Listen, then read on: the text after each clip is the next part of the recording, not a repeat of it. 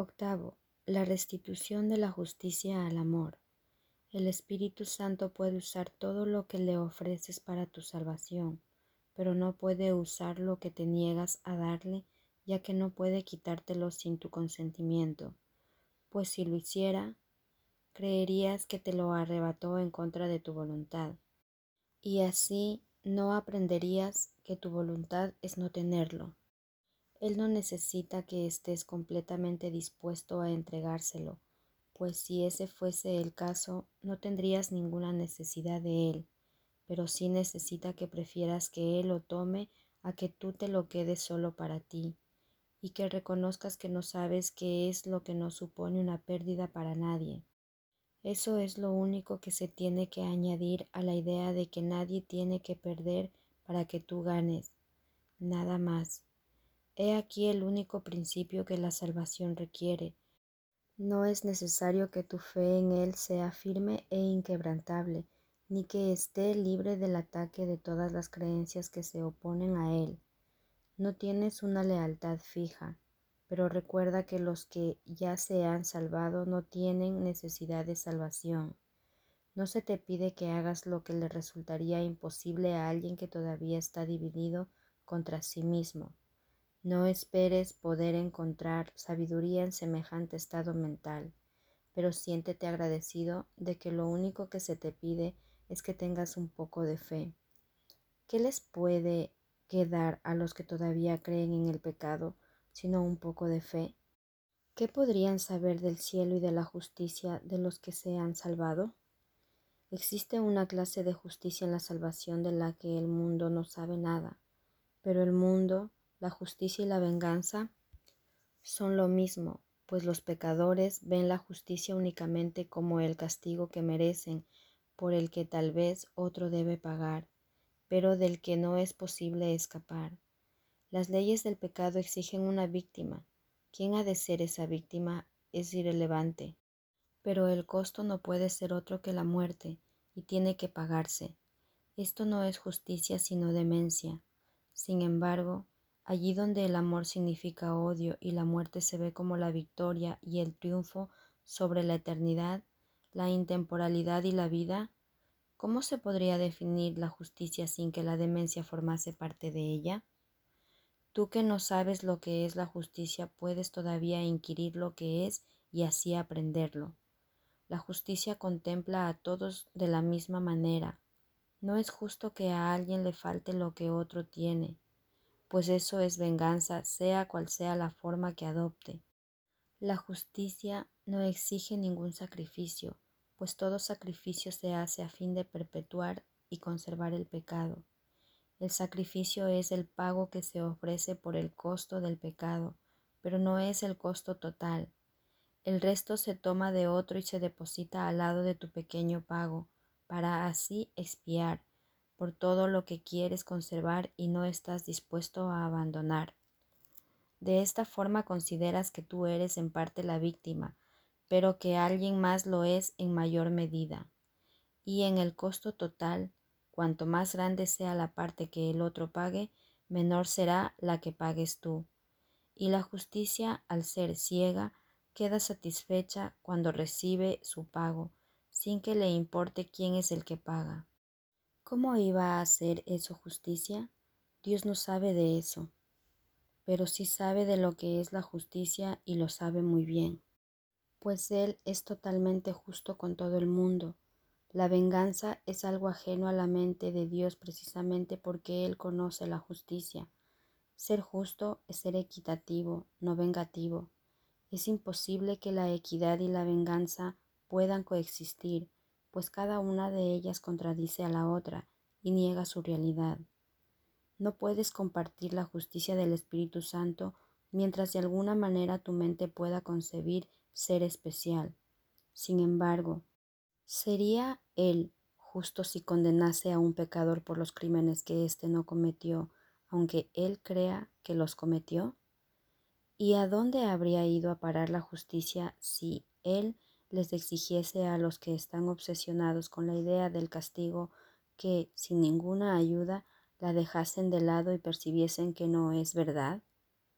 A los que todavía creen que el pecado tiene sentido les resulta extremadamente difícil entender la justicia del Espíritu Santo.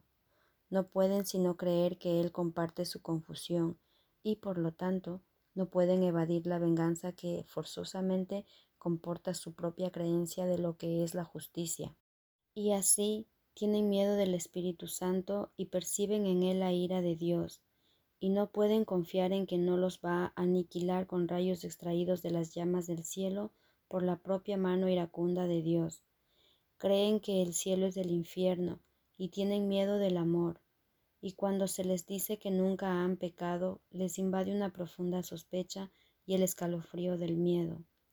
Su mundo depende de la estabilidad del pecado, y perciben la amenaza de lo que Dios entiende por justicia como algo más destructivo para ellos y para su mundo que la venganza, la cual comprenden y aman, y así piensan que perder el pecado sería una maldición, y huyen del Espíritu Santo como si de un mensajero del infierno se tratase, que hubiese sido enviado desde lo alto, disfrazado de amigo y redentor para hacer caer sobre ellos la venganza de Dios, valiéndose de ardides y de engaños.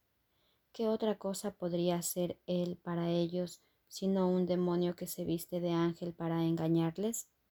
¿Y qué escape les puede ofrecer sino la puerta que conduce al infierno, la cual, sin embargo, parece ser la puerta al cielo? La justicia, no obstante, no puede castigar a aquellos que, aunque claman por castigo, tienen un juez que sabe que en realidad son completamente inocentes. La justicia le obliga a liberarlos y a darles todo el honor que merecen y que se han negado a sí mismos al no ser justos y no poder entender que son inocentes. El amor no es comprensible para los pecadores porque creen que la justicia no guarda ninguna relación con el amor y que representa algo distinto. Y de esta manera se percibe al amor como algo débil y a la venganza como muestra de fortaleza pues el amor perdió cuando el juicio se separó de su lado, y ahora es demasiado débil para poder salvar a nadie del castigo. Pero la venganza sin amor ha cobrado más fuerza al estar separada y aparte del amor.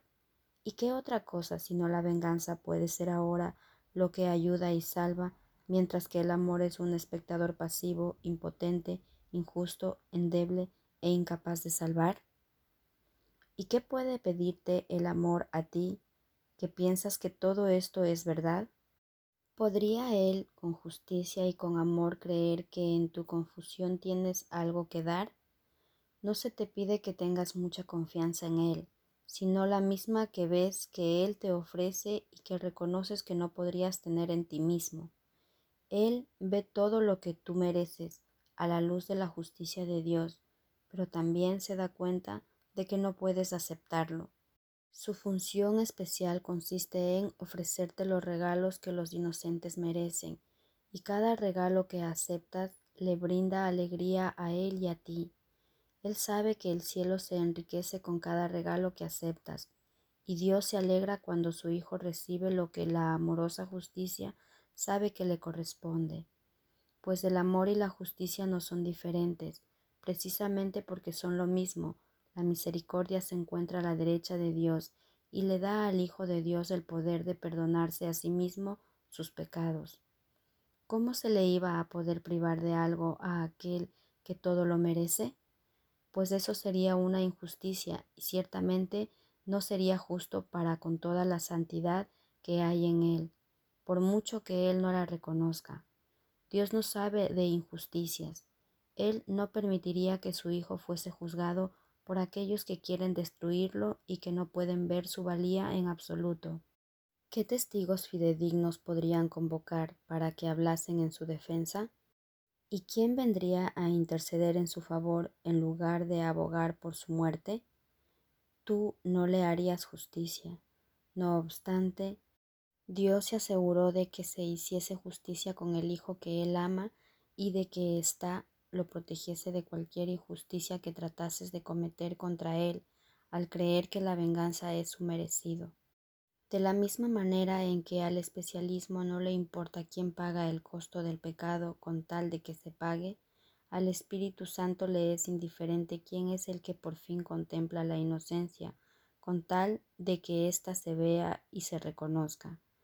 Pues con un solo testigo basta. La simple justicia no pide nada más. El Espíritu Santo le pregunta a cada uno si quiere ser ese testigo, de forma que la justicia pueda ser restituida al amor y quede allí satisfecha.